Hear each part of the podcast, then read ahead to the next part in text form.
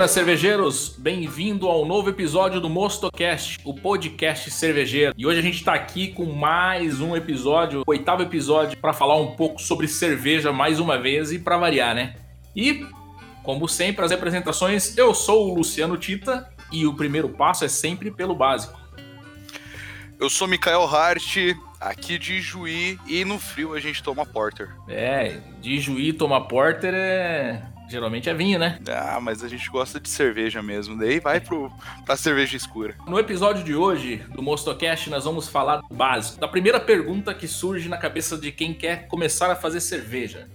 O que eu preciso para fazer uma cerveja? E para isso eu trouxe o lendário lenhador de Juí, Mikael Hart. Seja bem-vindo, Mika aí. Deu uma sumida, né? Ficou meio orelha de freira aí um tempão mas é porque a gente estava sem estrutura, sem infra aí para gravar online.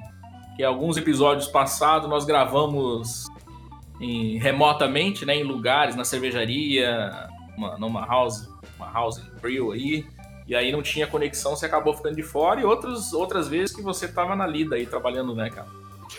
É isso aí, Tita. Obrigado aí pelo convite novamente. É muita correria por aqui, então acabei não conseguindo participar de, de algum dos episódios, mas eu tô sempre acompanhando por aqui. É, a casa é tua, você é sócio e hoje você veio bater um papo aí para responder a pergunta básica de quem tá começando a fazer cerveja, né? Bora pra vinheta então e vamos falar de cerveja.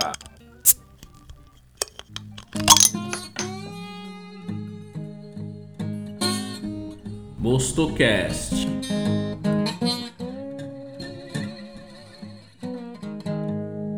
Todo mundo que, que quer começar ou tem curiosidade faz essa pergunta. E entre essa pergunta tem o desafio, né? Que é eu tenho um apartamento, eu moro num apartamento e moro numa casa pequena e não tem espaço para fazer cerveja.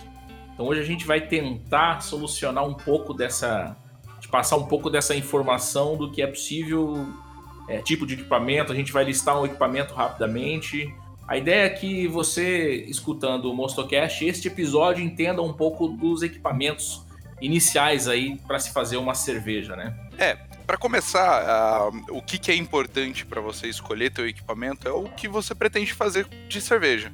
Né? Se você quer fazer uma cerveja complexa ou se você quiser fazer uma cerveja mais simples, tudo depende de um equipamento também. Existe equipamento para fazer em pequenos lugares e como equipamentos que demandam um pouco mais de espaço. Mas antes da gente começar a falar do assunto principal aqui do nosso episódio Mostocast, eu queria agradecer a todos que nos escutam, que participam nas redes sociais e mandam um e-mail com perguntas e participação aí. A gente não recebe muita pergunta mesmo, até porque quem perguntava já está participando do programa, que é o Thiago, você. Mas manda um e-mail aí pra gente, mostocast.gmail.com. A ideia é que você mande sugestões, é, temas que você quer que a gente fale. Se quiser participar remotamente, consegue também via internet, assim como o Mika está participando hoje. E nas redes sociais, Mostocast, aí, arroba Mostocast, você nos encontra no, na fanpage, no Instagram.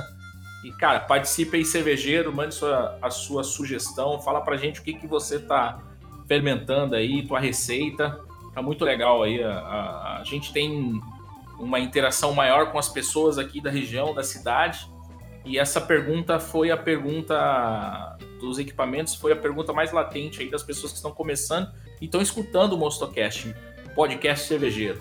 É importante também deixar avisado aí para quem escuta o nosso podcast que você pode baixar um gerenciador de podcast no teu celular e encontrar o Mostocast para escutar. Tem no Spotify, o Deezer, que já me, me, me perguntaram se o Deezer a gente tem lá, ainda não temos mas eu estou providenciando isso. Né? A gente aos pouquinhos, né, Nico? A gente vai fazendo a brincadeira acontecer. Se aprimorando. O Mostocast é um hobby, não é uma profissão. Eu sou publicitário, atuo numa agência de propaganda. O Mika trabalha com financeira, Mika? Como é que é o. É, eu sou contador, mas eu estou trabalhando com vendas. O Mika é o idealizador do Mostocast comigo. Quando eu comecei, não conhecia ninguém, conhecia muito pouca coisa. E o Mika, como a gente é muito amigo e a gente ajudou a construir isso. Então continua sendo um hobby, então todo o investimento em servidor, rede social, é todo eu que faço aos poucos. Então o ano passado a gente conseguia manter uma periodicidade de 15 a cada 15 dias um programa, mas esse ano tá bem difícil. É, manter essa, é, essa frequência por conta da demanda de trabalho, que inclusive a gente está conversando agora há pouco, né, amiga? É isso aí, o trabalho tem pegado um pouco, a situação que a gente está não, não é das mais fáceis, então tem que trabalhar, né? Bora, bora trabalhar, porque ele tem dinheiro para beber, né? e, exatamente, que nem a gente tava falando antes. tem que deixar uma conta de lado para tomar uma cerveja, senão é apenas um mero menino. É, o, o Mostocast, ele, ele é uma oportunidade da gente bater papo, trocar informação e aprender. Então, eu sou um cara que a cada episódio estudo bastante aqui, a gente vê o que tem que falar, estuda as receitas, bate papo com cervejeiros. O objetivo do Mostocast é bater um papo com cervejeiro de panela, micro cervejarias, quem gosta de tomar uma cerveja e papo de boteco. Acho que esse, esses são os temas que norteiam o Mostocast aí. Que equipamento eu preciso ter para fazer cerveja? Mas antes disso, que eu tô igual o Kleber, né, João Kleber, para tudo! A gente precisa saber como eu, a gente, todo programa a gente tem uma cerveja. E hoje a gente está gravando na internet aqui, usando as redes mundiais de computadores, eu e o Mika, pode ser que a gravação não seja tão boa em alguns momentos. Eu estou tomando uma cerveja e o Mika também. Mika, fala aí, qual é a cerveja que você está tomando, velho? Eu resolvi escolher uma cerveja daqui da região mesmo. É, para ser mais preciso, é na Serra Gaúcha, lá em Garibaldi. Ah, o nome da cervejaria Leopoldina. Eu tô tomando uma Robust Porter é um baita de uma cerveja boa. Você encontra presença nela de café, chocolate, baunilha, cacau, tem malte torrada e frutas secas também. É, meu, é sensacional ela para acompanhar com, com carne, risoto, sei lá, uma sobremesa de chocolate, tortas. É sensacional esse tipo de cerveja aqui. Pro frio ela esquenta, né? 6% de álcool. Você tá ligado que pra gente coisas para acompanhar a carne é até ácido de bateria, né? carne a gente come o tempo inteiro, né? Aqui no Rio Grande do Sul, então nem se fala. é, o que eu tô tomando aqui hoje é uma San Martin, que na verdade é uma, uma APA aqui da cervejaria Barco de Santa Catarina. E é uma cerveja que eu, cara, eu tomo ela frequentemente, assim. Toda, tô passeando em algum lugar, fim do dia. É uma cerveja aí, eu chamo de guerrilha, mas é de alto nível, uma APA saborosa ela é uma single hop com mosaic, né? Então ela é bem cítrica, bem cheirosa. É... no site deles eles falam que é... tem um drinkability, mas eu acho ela um pouquinho mais amarga, assim, para ser um drinkability comercial, sabe? Como ela é hoje. Mas ela tá perfeita. Pro meu gosto, eu, eu adoro essa São Martin Apa. Você já tomou ela? Não, não tomei ela ainda e eu tô com curiosidade já. Sim, essa, ela tem uma garrafinha de 350ml, amarelinha. É, provavelmente vai estar no Instagram, que eu fiz uma foto, né? É, e assim, é uma cerveja para quem gosta moderado, um amargorzinho bom, uma APA, e ela segue um pouco os preceitos da West Coast, né? Daquelas cervejas um pouquinho mais acentuadas no lúpulo e tal. Mas, cara, perfeito. A Leopoldina que você está tomando, já eu conheço de, de acompanhar nas redes sociais. Inclusive, ela tem até aqui, até aqui em Foz. Só que ainda não tive a oportunidade de tomar e por conta agora dessa tua do teu relato, eu quero eu quero experimentar também.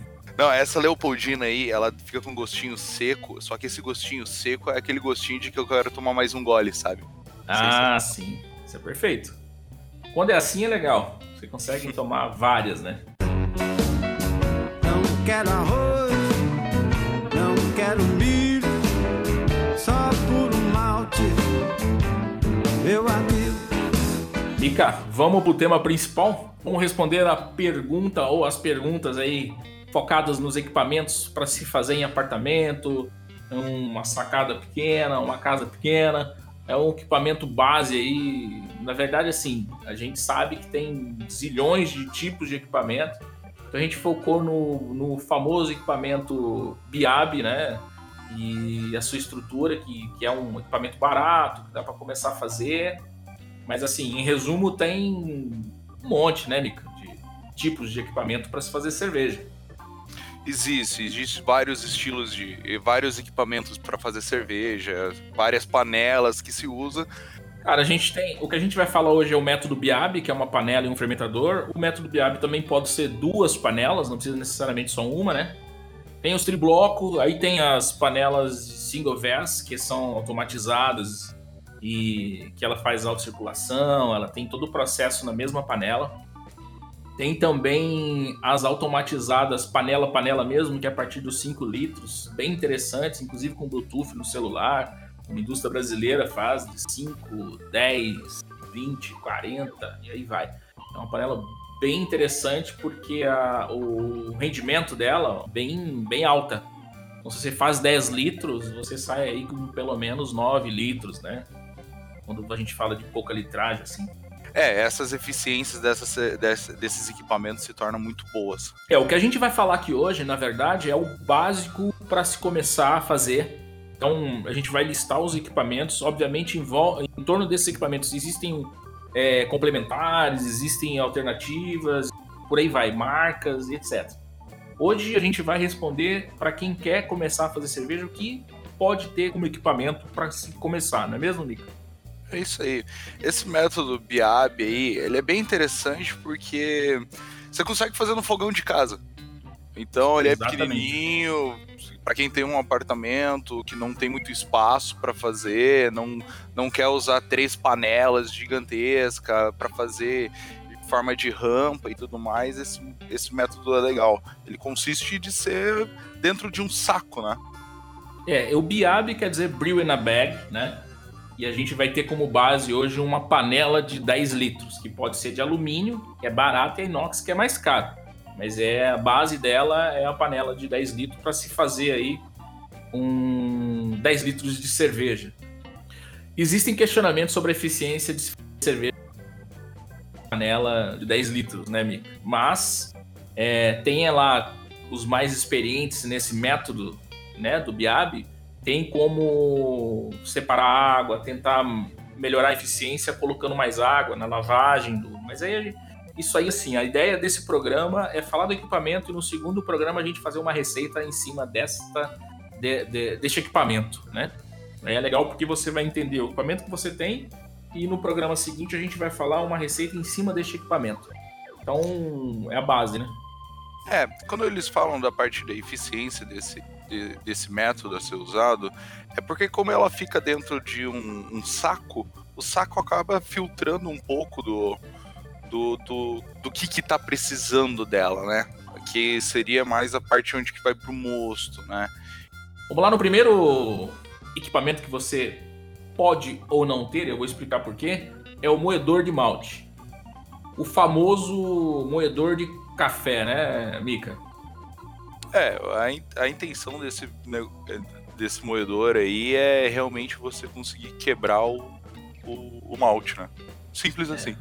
É, e esse quebrar é importante que fique ligado para quem vai começar, dá uma pesquisada aí, porque ele não pode ser totalmente moído, né? Ele tem que ser um. Simplesmente, como o Mika falou, quebrado e não moído completamente. Senão você vai começar a entupir toda a tua tubulação aí de, de saída, etc, né?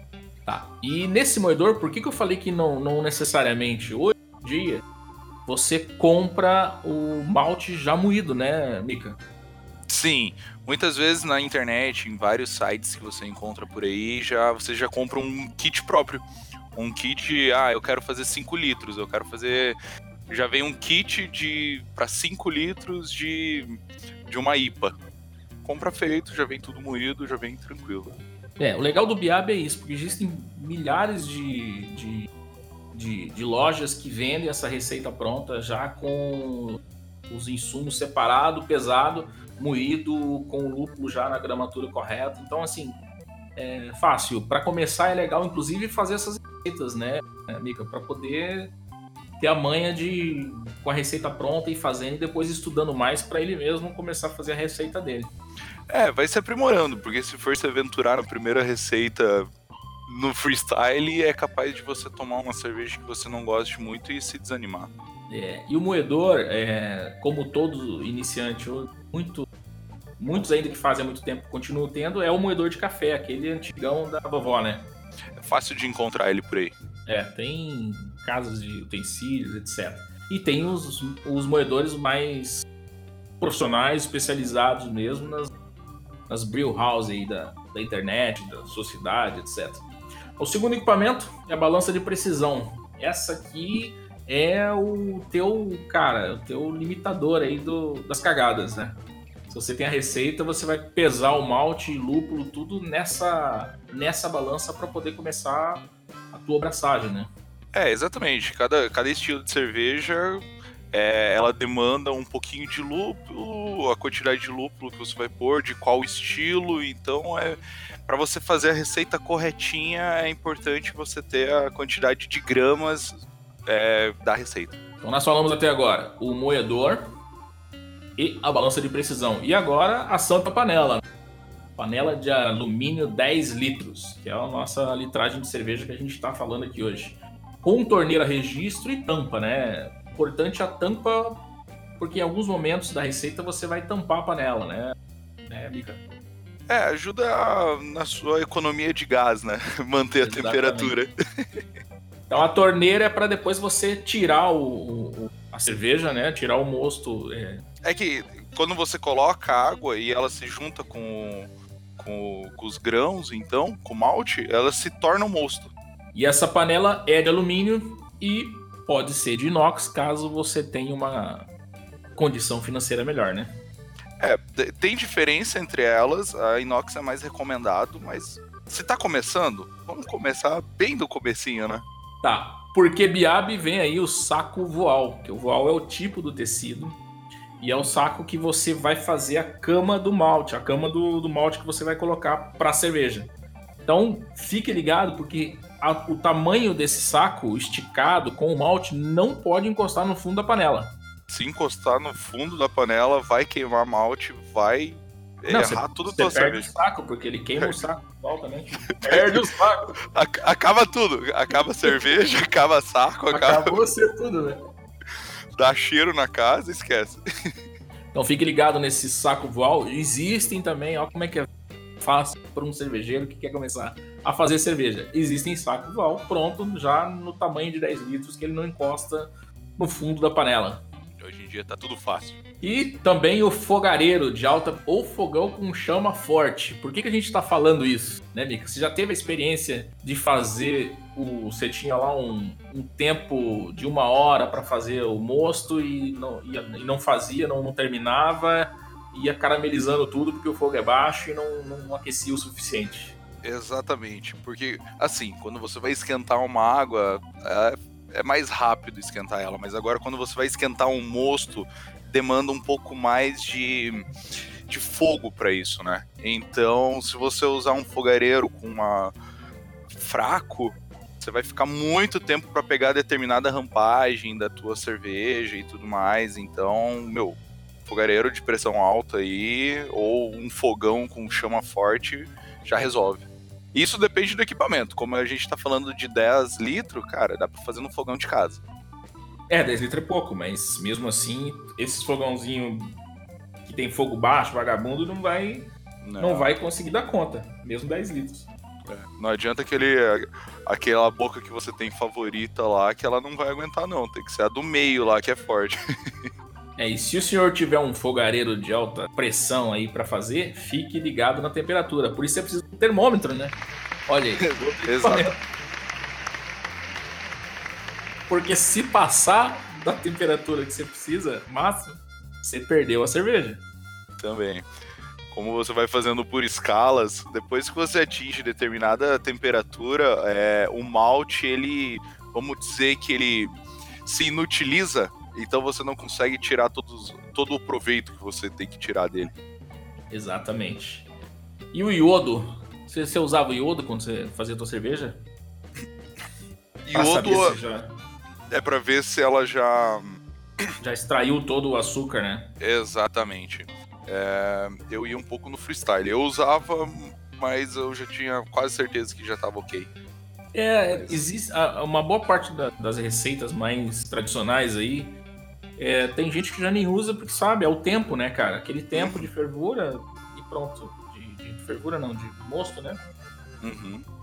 é legal ter, é, mas não é necessário. Se você não tiver, tipo, ah, isso não vai te impedir de fazer a cerveja. Exatamente. Porque vai, você consegue. Se você colocar no pratinho branco lá, no pires, você vai percebendo, né? Você vai vendo a cor dela. Outra coisa, você vai precisar da famosa pá cervejeira. Essa é a espada do, do guerreiro, né? A pá é... cervejeira pode ser de plástico atóxico, atóxico ou inox, né? Exatamente. Por que, que esse plástico atóxico? É para ela ficar, não, não, não se contaminar, porque além de, do momento que você vai fazer com o mosto, é, na parte de você misturar depois que ela tá resfriada, aí é o momento mais delicado. É. E a gente vai falar no final um pouco sobre a sanitização também, para vocês entenderem melhor aí os cuidados que tem que se tomar na hora de estar tá ali fazendo a sua cerveja, né? A gente precisa também de uma serpentina ou chiller, né? De placa. Eu botei serpentina ou chiller porque são os mais baratos, né, Mica, de, no mercado. O resfriamento do mosto. É, vamos lá. Deixa eu só dar uma olhada como é que é o chiller. O chiller, o não é, é especificamente de. Ah, não, é a de placa mesmo. Chiller é de placa, é. Ah, tá. Tá. Porque a serpentina é o que eu uso. Eu pensei que o chiller é... podia ter de outras maneiras além da de placa. Existem, existem outros tipos de chiller, mas aí já é na escala micro e grandes cervejarias, né? Exato. É, a importância dessa serpentina, então, é o resfriamento, né? Porque você tem que resfriar ela de forma imediata e jogando uma água gelada por dentro da serpentina em contato com a cerveja, a água não vai entrar na cerveja, então ela vai resfriar. E a gente tá falando de, de 60 para menos de 20 graus, né? rápido. Exatamente, é de uma forma de que você dá um, um susto na cerveja. Na, na, verdade é no gosto ainda, né? Não se tornou uma é, cerveja ainda. É. Isso é porque você precisa já colocar na, no balde, que a gente vai falar daqui a pouco, para poder colocar levedura. Se a, a temperatura é muito alta, né? Você mata a levedura e você não tem mais cerveja. Exatamente. Se você colocar uma temperatura mais alta, é, a levedura na temperatura mais alta do que ela produz, ela morre na hora e já era a tua cerveja. Mas você sempre encontra uma oportunidade nos erros. Isso pode virar um vinagre de malte lá na. Vamos temperar uma salada aí. temperar uma salada com malte. É legal também. Ó, minha salada aqui é quase uma cerveja. E o cervejeiro precisa também de outro equipamento. É o densímetro para regulagem da OG e a FG. Para quem não sabe o que é OG e FG, manda aí, Mika. Eu só mando coisa boa para vocês. é Origin Gravity e Final Fine, Gravity. Final. final. Gravity. Exatamente. É, exatamente. A gravidade inicial e a gravidade final é o que define o nível de álcool da, su da sua cerveja, não é mesmo? É, é melhor falar em português que daí eu consigo, né? Nada mais é para você conseguir descobrir qual é o teor alcoólico que tem sua cerveja. Porque você vai fazer uma cerveja, todo mundo vai olhar para você e falar, aí, aí, quanto, quanto de álcool tem ela? E se você não souber, você pode chutar alguma coisa ou falar uma mentira, porque ninguém vai saber igual, mas assim com o densímetro você vai conseguir dizer qual que é o, Cara, a, a tem muita gente que não usa símetro. Vai no tempo da receita e bora. E sai, um, e sai uma cerveja. Só que e, o cara não sabe o, nível alcoólico dela. É, e nem se ela tá pronta ainda. Também tem esse pequeno detalhe. É, para quem for contador, ele pode, ao invés de com refratômetro, que é mais ou menos é a mesma função só que ele, pelo, pelo processo de refratômetro lá, ele tem uma unidade de medida diferente que você também descobre, que eu acho que é no grau plato, né, Mica? Hum, agora você me pegou. É, é, é, o, refratômetro usa, o refratômetro usa o grau plato para poder fazer a medição e você entende aí a, a medição. Eu sei porque participei de uma abraçagem com o Michel e aí a gente fez esse teste junto lá e eu me senti cervejeiro. é legal, ele é mais, é mais da hora acompanhar dessa maneira, e se eu não me engano, a temperatura do, do moço não interfere para você sobre a, a gravidade. É, exatamente, você pode ir acompanhando, né? Uhum. E o, na parte do decímetro depende da temperatura que tem, porque se a água é mais quente, ela é mais densa ou menos densa, são, e assim vai. A, a, a, inicial é legal na hora que você colocou a levedura. Um pouco antes de você colocar a levedura. Que daí você vai saber o quanto você tem de açúcar nela, dentro do, da, do teu líquido, no caso o mosto. E depois que você joga a levedura, a levedura vai comer todo o açúcar que tem nela, e daí ele vai te dar uma gravidade mais baixa do que a inicial. E essa diferença é o que você descobre o quanto que você tem de, de álcool. O que mais que precisa, Nika? Vamos lá, a gente vai precisar de um balde, né, para fazer a fermentação. E esse balde ele tem que se tornar a vácuo. E ele é o atóxico, né? Exatamente. Por quê? Aquele balde branco famoso. No momento que você coloca a tua levedura, levedura nada mais é do que fungos. Então, se entrar coisas não legais, você estraga a tua cerveja nesse momento. Literalmente, literalmente você fodeu com a porra toda. Exatamente. e como que. É que assim, a levedura, ele vai se alimentar de duas coisas. Ou oxigênio ou do açúcar. Por isso que a gente produz uma bebida com muito açúcar. É, para quem faz cerveja em casa e derruba o mosto no chão e depois fica pisando em cima, é a mesma coisa que você pisar naquela Coca-Cola que você derramou, sabe? Fica grudento. E o que que acontece? A gente precisa desse açúcar. Ah, apanha da Espanha.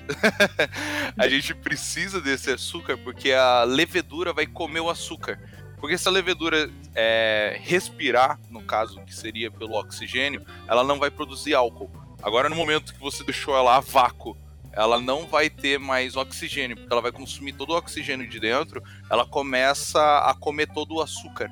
Comendo o açúcar, ela vai liberar gás carbônico e álcool. É aí onde que entra o álcool da cerveja. Não é que nem todo mundo fala. E aí, quando que você põe o álcool na cerveja? Traduzindo vulgar, vulgarmente, é o peido mais gostoso que existe na face da Terra, né? Exatamente. É o... sai, sai álcool dele. ah, mas é isso aí. E aí pro balde, esse balde serve justamente para fermentar, né, o, é, é, essa levedura para que ela faça o trabalho. Só que esse balde precisa ter um negocinho chamado airlock em cima, né? Exato, porque assim, como eu falei, ele vai sair gás carbônico. Se você deixar saindo gás carbônico a todo momento, o balde vai explodir, porque ele não teria para onde sair. O airlock nada mais é que um canalzinho aonde que você deixa o, o gás carbônico sair, porém não deixa o oxigênio entrar. Então pra é que nem panela de pressão, assim, sabe? Sim. Então seria basicamente isso. A Airlock tem vários modelos. Tem a galera que usa um cano é, colocando num copo cheio de água ou cheio é. de é, álcool, coisa do tipo. Tem uma questão que a gente passou batido ali, que é no momento da, da mostura na panela, que você vai lavar o, a cama de malte, certo? No método Biab, você vai puxar o voal para cima, vai deixar escorrer a, a cerveja, e aí você vai lavar esse malte, né, Mika? Exatamente. Uma pra maneira você aproveitar ainda mais o, o que o malte tem para você. Exatamente. Essa lavagem tem que ser aí na receita a gente vai explicar com temperatura correta e essa água justamente é a diferença da, efici da eficiência que você perdeu na, na, na, na mostura, né? Uhum. E, e aí tem uma técnica ou tem uma preocupação, eu não sei como dizer isso assim, é que nessa lavagem você precisa tomar um certo cuidado para não ficar fazendo buracos na no malte, porque quanto mais buracos profundos, mais oxigênio ele tem e acontece uma oxidação imediata. Então fiquem ligados com isso, porque a maioria das pessoas fecham o saco do val e passam a, a água por cima do saco do val, faz uma lavagem devagar assim. Como é que você fazia, Nika? Eu não fazia pelo método Biab. Por isso que eu tô, eu tô pegando aqui. A ideia é que assim, ó, se você faz essa lavagem no malte, é, é você aproveitar o máximo de. Tá. É para você aproveitar o máximo o malte. Ou seja, o açúcar do toda malte. a substância. Isso, todo o açúcar que tem no malte. Então, se você joga de uma altura alta, ou também é, próximo, assim, só no mesmo lugar, é, a água ela vai descer, com certeza, ela vai filtrando pelo malte, ela vai filtrar pelo saco também, e ela vai cair. Só que assim, ela vai fazer o caminho igual. Então você, na verdade, só está acrescentando água. Agora, quando você fica mexendo, ela vai fazer novos caminhos e ela vai trazer todo o teu açúcar para baixo e então vai jogar na tua cerveja. É por isso que o cervejeiro caseiro, em muitos casos, casos é, ele usa uma escumadeira com a bunda para cima, né? Exatamente. Para conseguir deixar a água um pouco mais espersa, é, né? Espersa, exatamente, essa é a palavra. Mais uma dica aí que a gente entregou para vocês. E depois manda a receita pra gente, né? Manda foto da cerveja que você fez e pra... começou a escutar o nosso programa. A depois do Arlock, sempre, né? é. Depois do Arlock, você colocou lá o sua cerveja para fazer para fazer a fermentação, depois você faz, você precisa tirar esse balde, geralmente tem uma torneira. Então é importante que você se preocupe com isso, que esse balde tem uma torneira. Porque para tirar depois essa cerveja aí dentro para botar para garrafa é um é um desafio, né? Exatamente. é um dos maiores trabalhos que tem. Você pode comprometer a, os, os, os 20 dias aí de, de, de cerveja. É, pense da seguinte maneira: é, você tá com fungo dentro da tua cerveja. Quanto mais oxigênio, mais contato tiver com oxigênio, a chance de dar errado aumenta. Então, meu, colocou ali, ó, deixa tampado para não cair nada, não cair aquele mosquito, não cair realmente nada em cima da cerveja e você tira tudo ela pelo pela torneirinha. Exatamente. Embasando direto no, na, é... na garrafinha, né? E tem um equipamento que é o enchedor de garrafa, que é uma, que é uma mangueirinha, né? Que ela tem uma válvula, ela é bem comprida, ela encaixa exatamente na torneira do balde. E aí você tem a tua garrafa de 600 ml sanitizada, você vai colocar a mangueirinha lá dentro até o fundo, quando você, aí você, quando sentir o fundo, você dá uma apertada que ele aciona a saída da cerveja para tua garrafa. O que, que faz isso? Não movimenta a cerveja, na, não faz com que o oxigênio trabalhe junto com a cerveja dentro da garrafa, né? Ele vai, vai enchendo calmamente de baixo para cima. Exatamente. Ela deixa a cerveja. Quanto, quanto menos chacoalhar a cerveja, melhor. Nesse momento, quando ela estiver fria, tá? É, e a melhor coisa que tem desse enchedor de garrafa é porque ele vai te fazer muito menos bagunça do que se você não usasse isso. Senão teu show de casa vai ficar uma bagunça. E talvez seja a última vez que você faça cerveja na sua casa. Escutava muito isso da minha mãe. é, ou é bem isso mesmo. Não quero arroz, não quero milho, só por um malte, meu amigo. Bom, já falamos aí desde o moer o malte até maturar a tua cerveja no teu balde tóxico com torneirinha e falamos também do enchedor de garrafa que, né, você ganha eficiência aí sem contaminação nas garrafas que já é, estão sanitizadas. Tá ok? Tá ok isso aí não? Para fechar, nós temos aí o arrolhador, tá? Arrolhador, é bom deixar claro. que é o equipamentozinho que você coloca a tampinha, que você precisa da tampinha, que ela vem abertinha, você encaixa, trava o arrolhador, ele trava a tampa da garrafa na sua garrafa. E a garrafa tá pronta aí para ficar mais sete dias, em média, maturando. Mas você precisa fazer o prime antes, que a gente vai falar disso num programa próximo, né, Nika? Boa. Bem interessante essa questão aí de priming. É, o priming é extremamente importante. E os cervejeiros que vão evoluindo, diga nas receitas, né, criando a receita e tal, e comprando equipamentos melhores, já muitos nem usam mais é, garrafas, né? Eles usam. Como é que é o nome daquele trem, cara? Post-mix, né? E usam, post os, usam os post-mix com, com CO2, né? Se torna um, praticamente uma chopeira. Se torna uma chopeira, que é mais prático, economiza e você já toma a cerveja mais rápido, né? porque ela tem uma espécie de carbonatação forçada. Essa carbonatação forçada, daí ela vai sem o prime. Ela muda é, alguns quesitos. Você não usa o açúcar pro prime. A parte boa desses post-mix é que te economiza espaço, porque você não fica com um monte de garrafas, onde você tem que tomar cuidado com esses com as garrafas também. É, e quando você for usar ela, meu, você tá abrindo um post mix de 5 litros, por exemplo, você vai beber os 5 litros de uma vez só. É, e, cara, e 10 litros você vai ter aí, média, garrafas de 600 ml. Né? Na matemática exata seriam 16 garrafas. Mas não vai porque você tem aí a sobra do.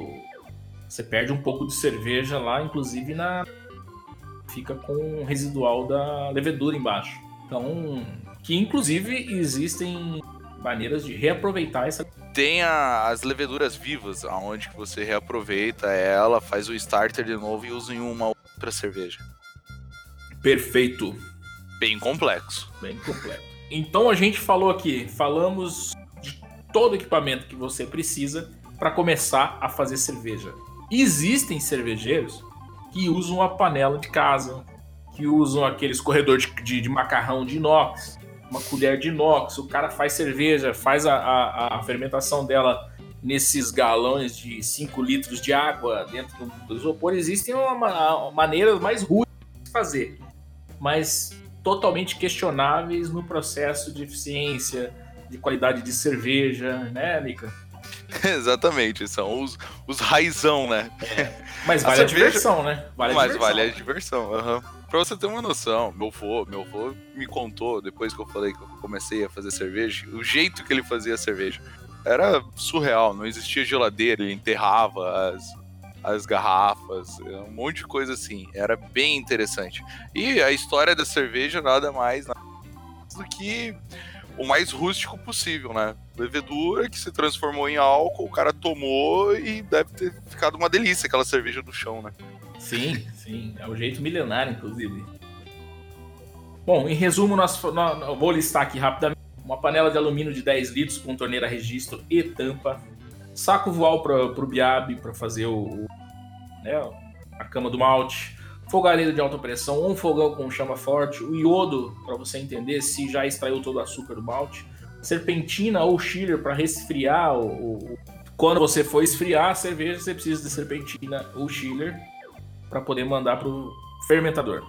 Você precisa de um termômetro para segurar a porra toda e não perder a cerveja. Você precisa de uma pá cervejeira de plástico atóxico ou uma de inox, ou uma colher grande de arroz de inox que a tua mãe tem em casa. Raizão. Raizão, né? Densímetro aí para regulagem o OG e FG, né? Que é balde atóxico fermentador com torneira para você depois tirar a cerveja e não ter que comprometer toda a tua história cervejeira inicial. o airlock para poder deixar os peidos da levedura saírem na paz e sem entrar oxigênio para oxidar a tua cerveja. Rolhador, enchedor de garrafa, né? Que você tira a cerveja sem, muito, sem muita sujeira tampinhas de garrafa 600ml. Não é isso, Mika? Falta alguma coisa? Não. Para você conseguir fazer uma cerveja, isso daí, ó, é mais do que suficiente. Agora, se você quiser aprimorar, daí sim tem seus, as suas aprimorações dentro disso daí. O bom é o custo disso daí, né, Tita? Sim, exatamente. Ela se torna um, um processo não muito caro. Ah, é, eu vou começar a fazer cerveja, eu vou gastar mil milhões dentro de é. uma essa é uma pergunta latente.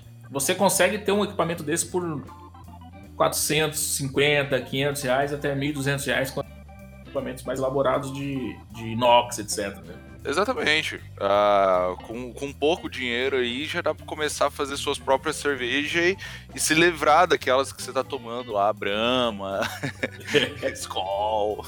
Cara, e esse é um passo... Podemos falar nome de cervejas assim? Pode, pode falar também. A galera tá escutando esse, já, esse dá, é uma dor no, inicial, já né, dá uma cara? dor no rim, é... assim, ai caralho, é... Brahma. Sim, cara. E esse é o passo inicial para todo cervejeiro caseiro, assim. Claro que tem gente que já começa com umas automatizadas, tá?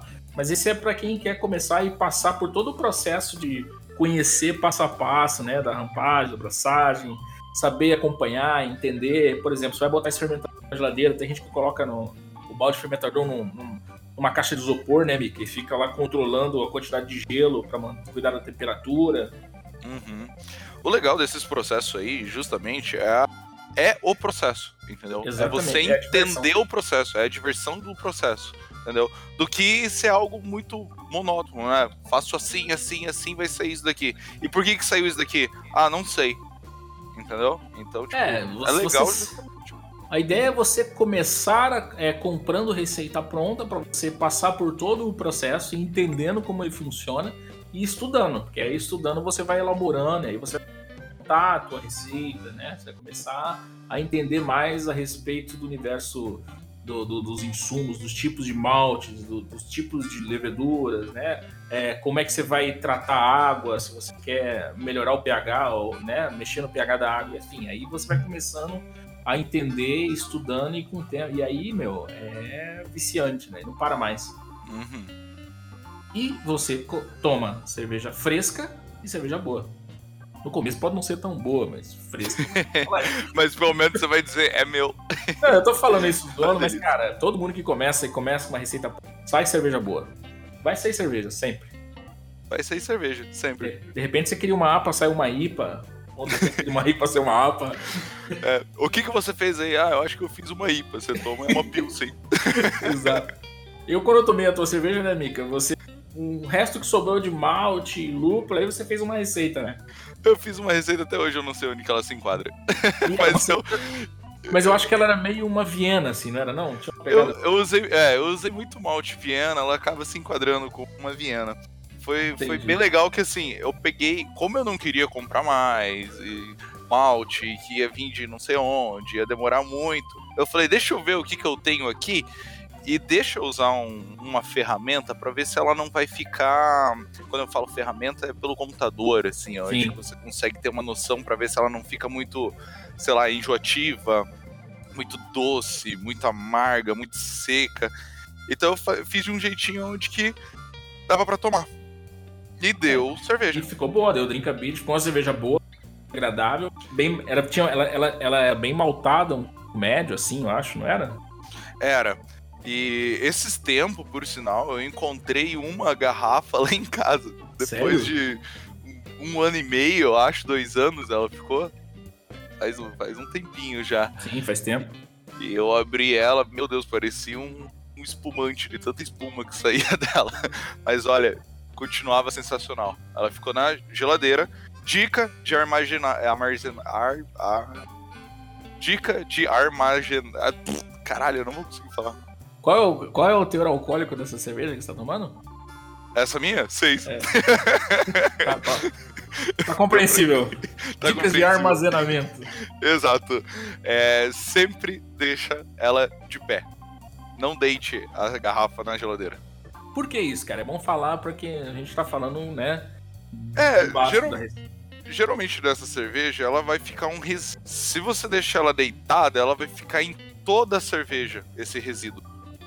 E assim, se você deixar ela de pé, na hora que você for enche- encher um copo, é, o resíduo de baixo, ela não vai ir pra cima, sabe? Então você pega a melhor parte da cerveja, até metade dela, basicamente. Daí a outra metade, ela já começa pegar um pouco do resíduo que ficou nela. Eu vou dar uma dica agora bem legal, assim, que, que eu passei por ela e é bem interessante. É, geralmente, na região onde você mora, tem grupos cervejeiros. Pode ser 100, pode ser 10, pode ser 2, mas tem um grupo cervejeiro. Ou esses caras têm um grupo no Face, esses caras têm algum canal, alguma coisa eles vão- ter na internet. Então, quando você quer comprar um equipamento, é legal você começar a conhecer os cervejeiros da cidade, que geralmente esses caras eles têm um equipamento usado, por exemplo. Você economiza muito dinheiro, equipamento a 250, 300, 200 reais, né, Mica? Exatamente. As minhas panelas eu não fazia por método Viab. Eu usava três panelas, né? Era para mais quantidade de, de litros de cerveja. Eu comprei de uma pessoa, se eu não me engano, Celso, o nome dele. É, ele morava num, num apartamento. Eu joguei num grupo cervejeiro de Foz e ele falou assim: Estou vendendo, me desfazendo aqui porque eu estou de mudança para Camboriú. E ele me vendeu com preço muito bom, porque ele precisava se desfazer. Tá aí uma dica, né, cara? Hoje tá todo mundo conectado, tá todo mundo aí, sei lá, o LX da vida tem um monte de gente aí que vende equipamento usado, que o cara comprou um equipamento melhor e tá se desfazendo dele, né? Esse esses valores de 500 pra cima, a gente tá falando de equipamento novo. Então, consegue mais barato aí. E para uma receita aí, ó, as- existem os insumos para se fazer uma, sei lá, 20 litros de cerveja, em média aí uma APA, uma IPA, tá aí, sabe, 80, 70 reais os insumos para você fazer 20 litros. Ou seja, compensa fazer cerveja em casa. Compensa. Compensa pela qualidade que você vai tomar dela, né? Bom, a gente falou tanto aí sobre a sanitização. Você que já é um cervejeiro cascudo, já deve ter passado por poucas e boas. A gente tem, a gente precisa sanitizar todo o equipamento e durante o processo é, precisa também sanitizar os equipamentos que está usando, né? A sanitização é justamente para a parte mais delicada que é a fermentação. Se você tiver com alguma outra bactéria, aí entra bactérias, é, você estraga toda a sua cerveja. E a gente tem no mercado aí mais um, tem um monte, mas os três principais tipos de sanitizantes é o iodo ácido paracético e o álcool 70, né? É, eu, eu quando produzi, eu produzia por ácido peracético. Eu gostava mais dele, é, por questão de custo também, porque o álcool 70 acaba se tornando muito caro. É, então o peracético você pegava e dissolvia numa, numa, numa quantidade de água quente e usava para poder sanitizar inteiro. É, mas ele tem uma, umas. é, ele, a galera cervejeira usa muito no processo de chiller, né? Pra tirar o. desenferrujar e, sei lá, tirar o. sanitizar o chiller e, né, do, do contrafluxo. E também tem a, o processo de tempo dele, né? Ele- Ele é um pouco mais demorado, realmente. Pra ele É. começar a fazer efeito de matar todas as bactérias, sanitizar de verdade, ele leva aí um, alguns tempos. Não sei quanto tempo, você sabe, Titão?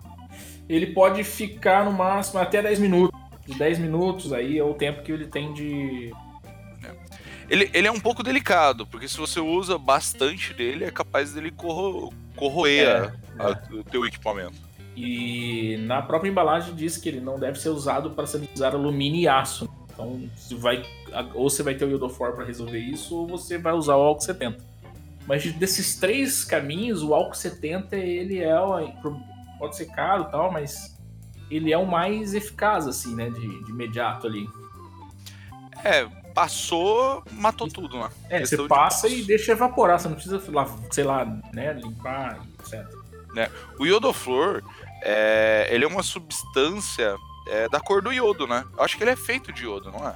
Sim, Então é por isso, ele tem aquela cor meio amarelada. amarelada, antiga, Inclusive ele, inclusive ele deixa o equipamento amarelado, se você não souber. Exato, a maioria de, de cervejeiros que tem, que usam iodoflor, você vai ver o equipamento dele é todo amarelo quase.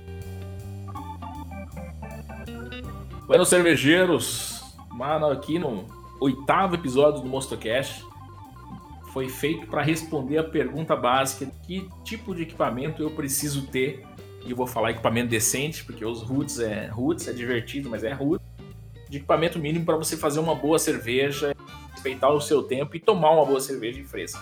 Então a gente falou aqui e nos nossos comentários do episódio vai ter o link para você fazer o download dessa lista com as imagens para você entender o que é cada um deles. Então aí, meu, compartilha, curte, manda um e-mail aí com uma receita, com uma canelada que a gente tenha dado aqui, que falou alguma besteira. Meu, fique à vontade, participe do programa, é, mande fotos aí pra gente entender o que cerveja que você tá fazendo. E arroba Mostocast é o nosso nossos canais de redes sociais. É isso aí, pega esse episódio aí que a gente acabou de gravar é, e compartilha lá. Para aquele teu amigo que tá pensando em começar a fazer uma cerveja, pega essas dicas boas que a gente deu, ele vai curtir. E compartilha para todo mundo, entrega para todo mundo. Todo mundo que pensa assim, ah, um dia eu queria fazer minha cerveja, meu, já fala que você tem o episódio certo para mostrar pra pessoa. Buenas, cervejeiro! Pra gente finalizar o oitavo episódio aí, com a nossa lista de um método Biab de 10 litros, a gente vai fechar, como sempre, com uma dica cervejeira. E, Mika, qual é a dica cervejeira que você tem aí pra gente hoje? A minha dica cervejeira que eu dou é que assim, pessoas que são apaixonadas por viagens ou pessoas que estão viajando, beba uma cerveja feita na cidade. Quase todas as cidades vão ter alguma cerveja que está feito ou pela região ou próximo dela. É, experimente novos gostos, entendeu? Vá atrás de cervejarias locais. Isso é muito bom. Você pega cervejas de muita qualidade com preço também muito bom. Então a minha dica fica nessa. Em todo lugar que você vá, tenha essa curiosidade de tomar uma cerveja da região. Boa dica, gostei. E outra, cara, para quem tá começando e eu gosto de tomar a cerveja e entender sobre ela, perguntar qual, né, os insumos, o diferencial, família, história. Cara, entenda a cerveja, porque quanto mais você entender sobre a cerveja, melhor você vai produzir, não é isso, Nica? Exatamente. Quanto mais você beber cervejas diferentes do mesmo estilo, mais você vai ter uma percepção a isso. E o legal é que assim, você tá tomando uma cerveja, quando você começa a entender da história daquela cerveja, você fica encantado. Tem muitas, tem muita cervejaria com histórias incríveis. E a minha dica é, cara, é mais ou menos procure o grupo cervejeiro da tua cidade, se envolva com esses cervejeiros, peça dicas, cara, geralmente, quase na sua totalidade, os cervejeiros são pessoas abertas para compartilhar informação. Então é legal você entender, estudar, pegar dicas, começar a entender as cervejas dos caras, é, tomar cerveja fresca, sei lá, experimentar, passar por essa experiência de experimentar uma cerveja artesanal, para você enriquecer o teu portfólio intelectual aí e começar a produzir a tua cerveja da melhor maneira sempre porque é uma evolução inevitável para quem realmente está dedicado. Exato. E todo cervejeiro gosta muito de falar da sua própria cerveja. Então, na tua cidade, aquele cervejeiro ele vai gostar de contar a história e toda a experiência que ele teve para você. Então, vá atrás. E se não tiver um grupo, monte o seu grupo cervejeiro, velho. Seja o percursor. Seja exatamente. Faça junto a galera, aprenda junto. Cara, porque assim, não é não é problema você não saber ou tá começando. É legal, meu, pergunte, é legal, é isso aí. Vai, uma hora você só vai saber se você perguntar, estudar, se dedicar, tomar muita cerveja, que é um lado bom, e entender o universo.